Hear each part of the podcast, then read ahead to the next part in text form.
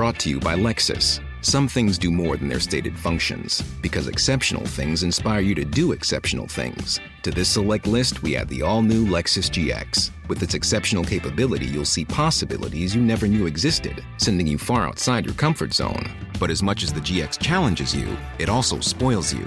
Its intuitive technology and luxurious features mean that wherever you go, you'll never go without. Live up to it. The all new Lexus GX.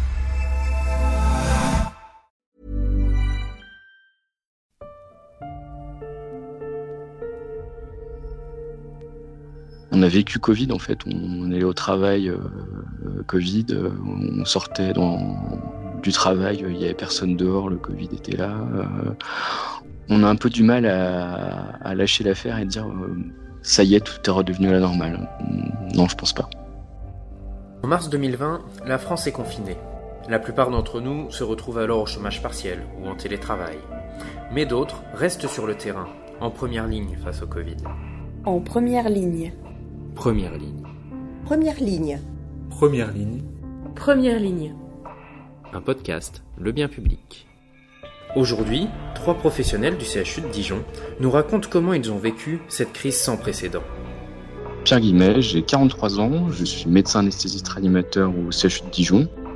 Je suis Carole Gendry, je suis coordonnatrice générale des soins sur le CHU. Cela veut dire que je suis membre du comité de direction Stéphanie Autier, je suis euh, à l'hôpital depuis à peu près 20 ans.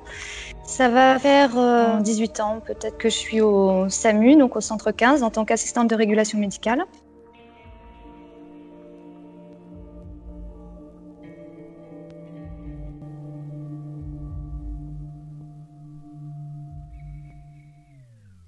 Quand le 28 février, les premiers patients euh, sont révélés positifs, on s'est dit que ça y est, c'était parti et que ça allait être au-delà de quelques heures de plan blanc ou de quelques jours, mais qu'on allait euh, avoir quelque chose à gérer dans la durée.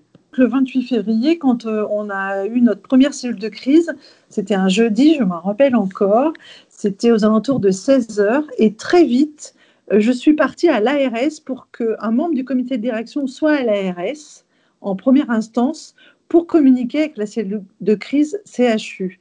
Donc c'est vrai que la première chose, c'était de sécuriser euh, la population par rapport à ce virus au-delà euh, de nos patients qui étaient accueillis, qui avaient un, prélèvement positif. Et comment à ce moment-là on pouvait imaginer les choses, c'est-à-dire comment on pouvait imaginer le fait que des patients potentiellement euh, avec le virus du Covid puissent éviter de rentrer à l'hôpital, j'allais dire, inutilement, euh, pour qu'on puisse sécuriser euh, la population et l'hôpital. C'est vraiment début mars où on avait euh, toute une série de signaux qui, venaient d'autres établissements. On a, on a tous des, contacts, des amis dans d'autres centres, essentiellement dans, dans l'Est, voire Annecy, Genève, etc.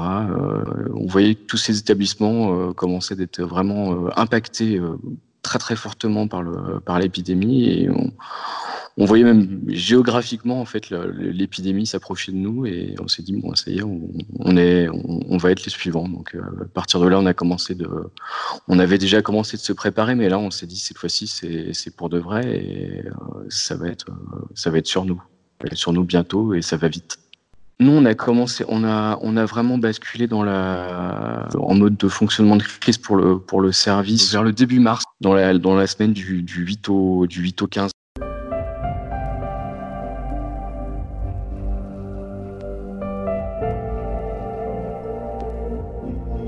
Au début, on avait quelques appels, hein, mais vraiment deux, trois. Et puis, c'est surtout quand je suis revenue du congé, le 2 mars, j'ai pris mon poste à, 9h du matin et quand je suis rentrée en salle de régulation, j'ai senti une effervescence inhabituelle dans la salle. Beaucoup d'agitation, beaucoup de mouvements. Et puis, euh, en fait, euh, à partir de là, c'est monté crescendo. Le pic euh, pour nous, ça a été le 16 mars. Le 16 mars, ça a été une journée on a explosé le nombre d'appels. Hein. On a eu, euh, enfin, le nombre d'appels et le nombre de, dossiers de régulation médicale, on était, il me semble, à plus de 1000.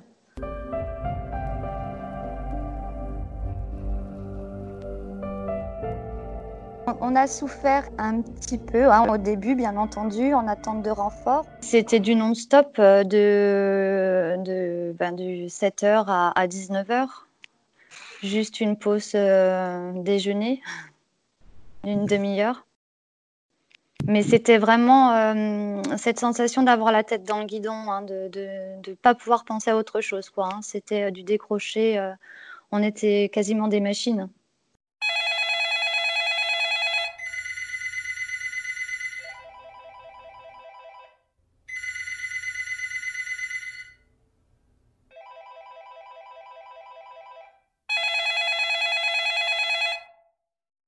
Les gens étaient très inquiets, très très inquiets. Euh, ceci dit, quand on allumait la télé ou on écoutait la radio, c'était quand même euh, anxiogène. Hein. On parlait de mort, de voilà. Donc euh, c'était, oui, on a eu beaucoup beaucoup d'inquiétudes de la part des gens. Ce qui était un petit peu, on va dire, déstabilisant un peu au début, peut-être tout, enfin juste avant le confinement c'est qu'on pouvait prendre un appel pour euh, un monsieur euh, qui se posait la question euh, de savoir s'il pouvait aller chercher son colis en provenance de Chine, s'il ne risquait rien.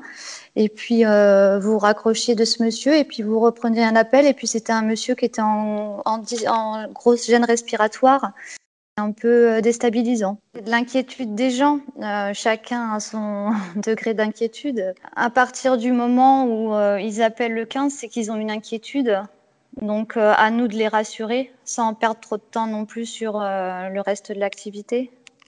Euh, les gens s'attendaient à une espèce de vague comme un, comme un tsunami, quelque chose qui va vraiment se, se, déverser sur nous, se balayer tout, tout balayer d'un coup et, se retirer assez rapidement après. Mais finalement, on, l'a vécu en fait comme plutôt qu'une marée montante avec une série de vagues qui montent, qui montent de plus en plus et de plus en plus haut en fait. C'est vraiment euh, la façon dont, euh, je pense qu'on l'a perçu à, l'intérieur de l'hôpital.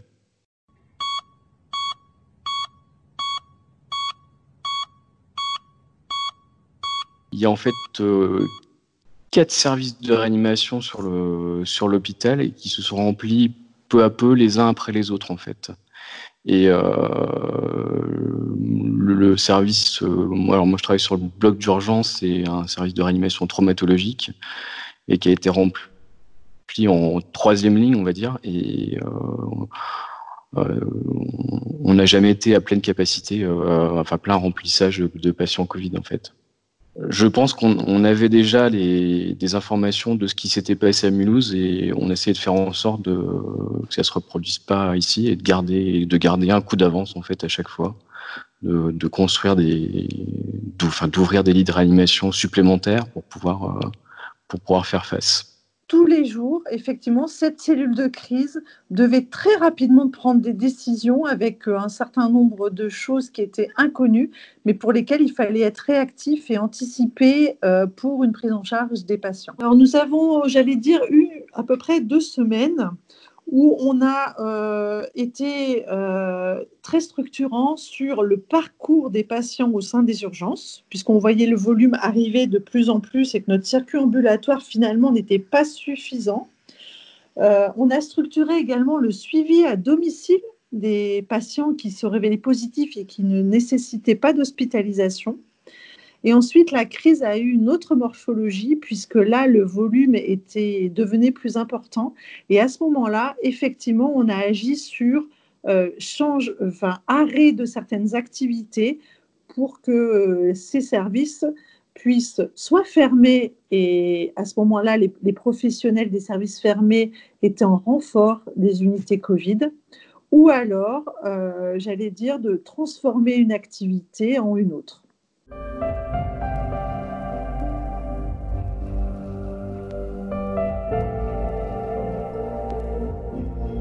Pour vous donner une idée, euh, nos besoins sur le CHU ont été de plusieurs centaines de personnes dont on a eu besoin en plus pour pouvoir prendre en charge euh, ces, patients puisque sur les unités Covid, les protocoles d'hygiène et de soins impliquaient qu'il y ait des déshabillages, des habillages, des, des, éléments qui étaient assez chronophages.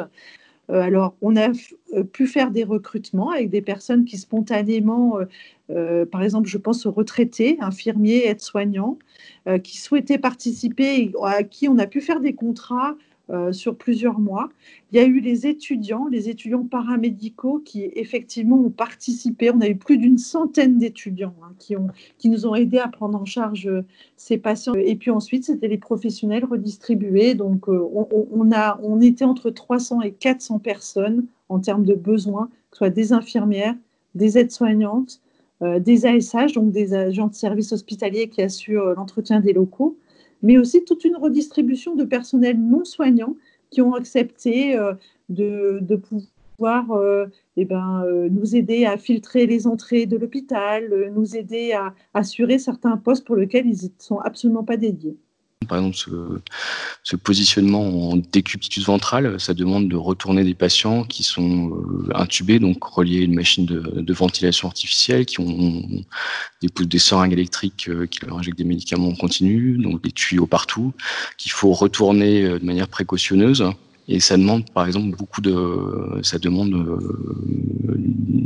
un petit peu de temps et surtout beaucoup de, des bras ce, type de, de, geste. On a, pu faire appel à, on a fait appel à nos internes de, chirurgie qui, du fait de la baisse d'activité euh, chirurgicale réglée, étaient euh, un petit peu plus disponibles et euh, on leur a dit bah tenez venez nous aider on vous montre comment vous habiller et vous allez nous aider à mettre les patients sur le ventre hein, et ça gagnera du temps aux équipes de réanimation et c'est vraiment des, dans, ces moments il y a vraiment une, une belle, solidarité, une belle coopération entre les, différents, les, corps de métier, les, différentes spécialités dans l'hôpital. Euh, moi, je salue euh, l'engagement des professionnels du CHU de Dijon puisqu'ils ont été euh, formidables. Ils ne se sont pas posé de questions. En réalité, oui, notre fonction, c'est répondre aux besoins de santé des patients. Et à ce moment-là, les besoins de santé, ils étaient dans une crise sanitaire. Ils ont accepté, pour certains, d'augmenter leur temps de travail, pour certains, ben, de changer de service. Euh, on ne s'est pas posé de questions, même si physiquement c'était difficile. Ils ont accepté aussi de former d'autres collègues qui ne connaissaient pas du tout la spécialité dans laquelle ils étaient. Ils nous ont fait un retour, euh, j'allais dire plutôt positif de la manière dont ça avait été, dont nous avions organisé les choses, puisqu'ils se sont sentis sécurisés par les organisations qui étaient posées et ce qui leur a permis émotionnellement de gérer peut-être un, peu moins difficilement euh, ben, les patients, l'entourage et toutes les situations qu'ils vivaient. C'est vraiment en, anesthésie-réanimation où sont effectués les gestes, euh, on va dire, les plus à risque de contamination. Mais euh, finalement, c'est là où on s'est presque senti le plus en sécurité parce qu'on a le, on avait le matériel, on a, on a l'habitude de faire, on est toujours dans des conditions d'hygiène euh, très très poussées et euh, c'est un peu euh, c'est un peu comme le, le, pont d'envol d'un porte-avions. Hein. Ça paraît être un endroit très très risqué, mais finalement c'est des endroits extrêmement sûrs parce que les, gens sont très entraînés et on fait très attention. Et finalement, au plus près pas du danger, mais au plus près du, du risque, c'est presque là où, où, les gens sont tellement tellement sensibilisés, tellement formés que que le risque est le moindre en fait.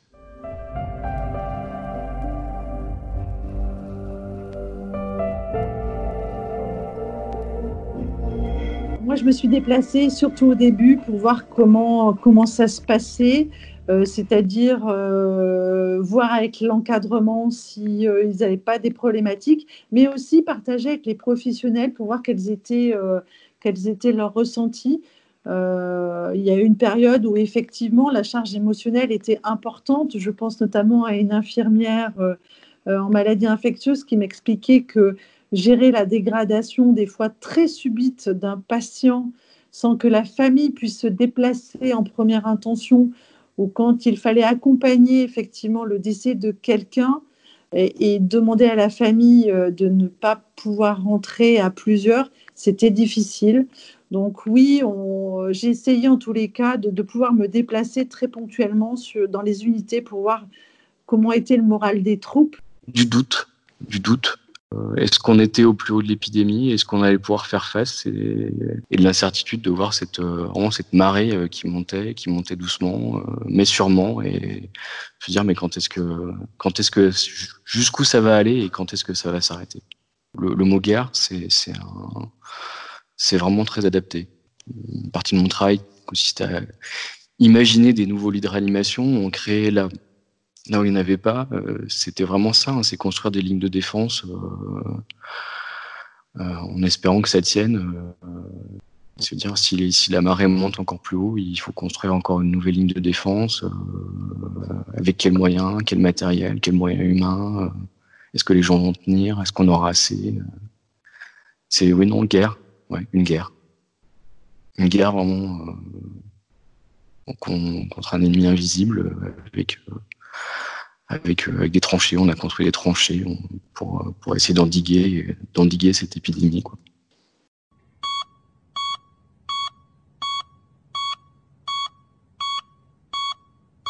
Sur notre établissement, on a, on a quand même réussi à gérer et à un moment, on a vu effectivement euh, cette, ce, on va dire un niveau qui, s'arrête et euh, qui stagne, et puis doucement le nombre de patients qui commencent à régresser et qui continuent à régresser, mais doucement. Doucement, on reste toujours cette perspective, cette espèce d'incertitude sur le sur l'avenir, euh, sur euh, le quand, quand est-ce que ça va s'arrêter, est-ce que ça va s'arrêter, est-ce qu'on aura toujours des patients euh, atteints de cette pathologie? Pendant combien de temps? C'est c'est vraiment la partie peut-être la, plus dure à, appréhender dans cette crise. Les journées, c'était difficile, hein, c'est épuisant. Donc, on, savait qu'il fallait qu'on tienne sur la longueur. Donc, euh, voilà, c'était à nous de, gérer au mieux. quoi. J'ai mon conjoint à domicile qui s'occupait complètement du foyer de notre enfant. Donc, moi, j'avais juste le travail à penser. Donc, ça, pour, personnellement, ça a été d'une grande aide. Bien entendu, je prenais toutes les mesures hein, nécessaires hein, pour ne pas ramener euh, le virus euh, dans mon foyer. Bien entendu. Père, d'enfant, oui, c'est vrai qu'on a, on a un petit peu cette peur de, de, ramener, le, de ramener le virus à, la maison. Hein. donc, euh, c'est sûr que on fait, on fait attention avec les enfants. On leur a beaucoup appris à se laver les mains. je crois que les enfants ont 7 ans et 3 ans et la petite de 3 ans pourrait faire un cours sur le, lavage de, des mains aux, aux solidités hydroalcooliques, il n'y a, aucun problème. On a toujours fait très attention, on va bien, bien se laver les mains, etc., bien, bien se protéger, mettre des masques au travail, on est toujours masqué. Euh, on est devenu accro du, lavage des mains et on n'est pas, on a toujours en arrière-pensée cette peur de, ramener à la maison, mais euh, ça passe, euh, on sait qu'on fait attention et que ça se passera bien. Donc, euh, on n'a pas vraiment modifié nos, comportements vis-à-vis des enfants. Ils ont droit à leur câlin euh, tous les soirs et papa, maman en avait besoin aussi, je pense. Je pense que chacun des professionnels de santé avait cette préoccupation de protéger son entourage. Euh, clairement, dans, notre pratique quotidienne, le respect des mesures barrières est, un signe de, de bonne pratique et, de, rigueur. Donc, euh, On, était très attentifs hein, euh, chaque fois qu'on sortait d'une pièce ou qu'on rentrait dans une autre pour, illustrer un peu mes propos. la solution hydroalcoolique, le masque a été très vite porté, même pour les personnels qui n'étaient pas forcément au contact des patients. Et je pense que quand même, on, a été plus drastique dans, dans, la rigueur, le respect des mesures barrières à la maison, ce qui est peut-être pas forcément le cas des personnes qui ont été confinées non soignants.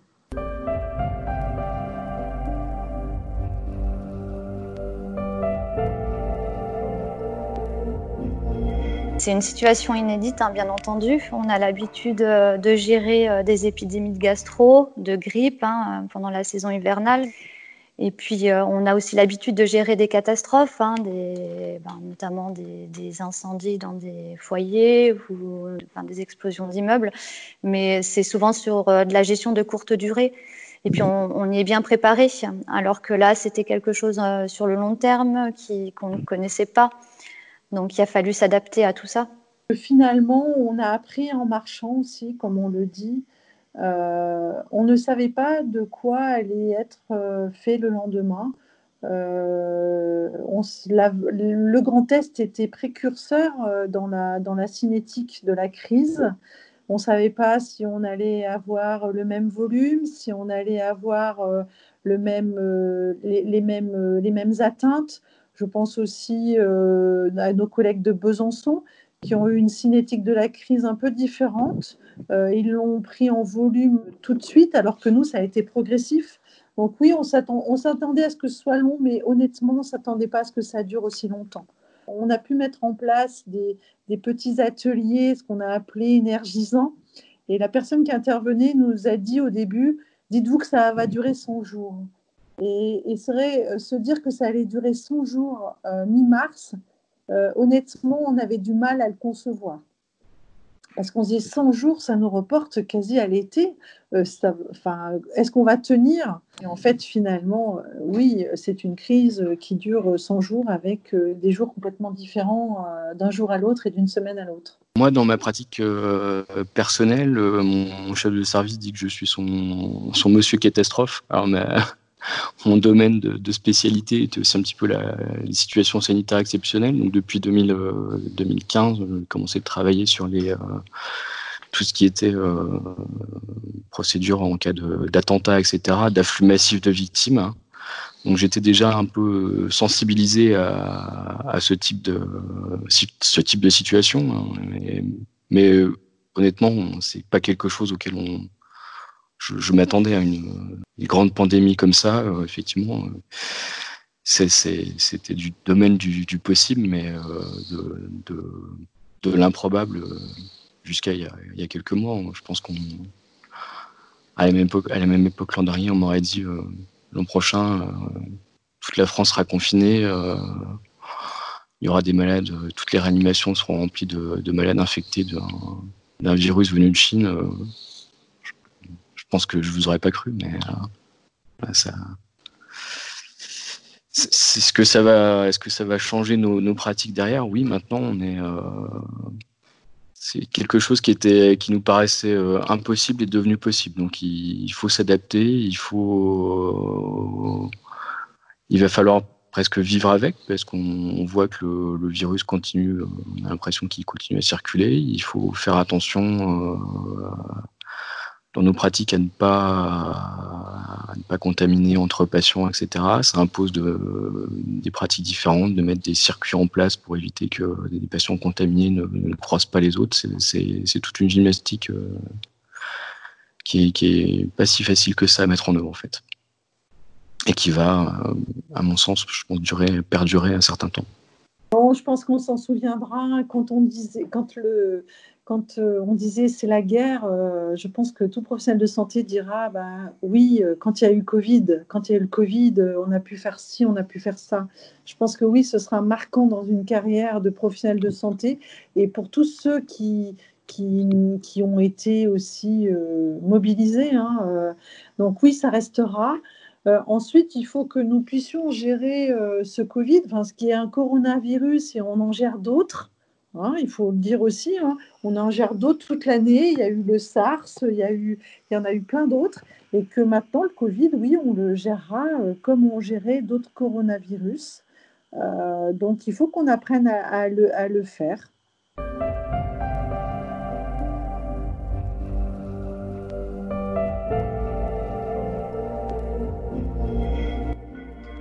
Euh, la deuxième vague, ça c'est c'est vraiment la, la, bonne question.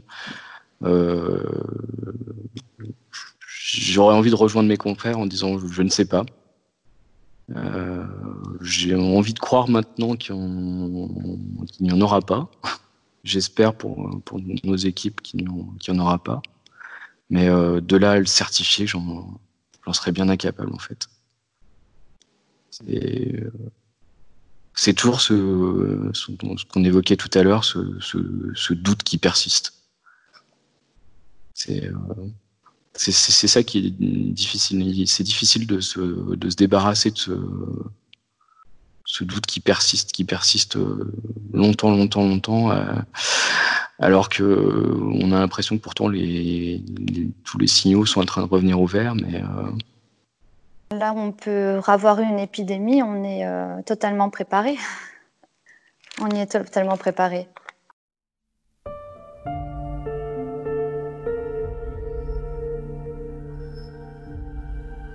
Cet épisode s'arrête ici. Retrouvez-nous très bientôt pour découvrir de nouveaux récits en première ligne face au Covid. Un podcast, le bien public.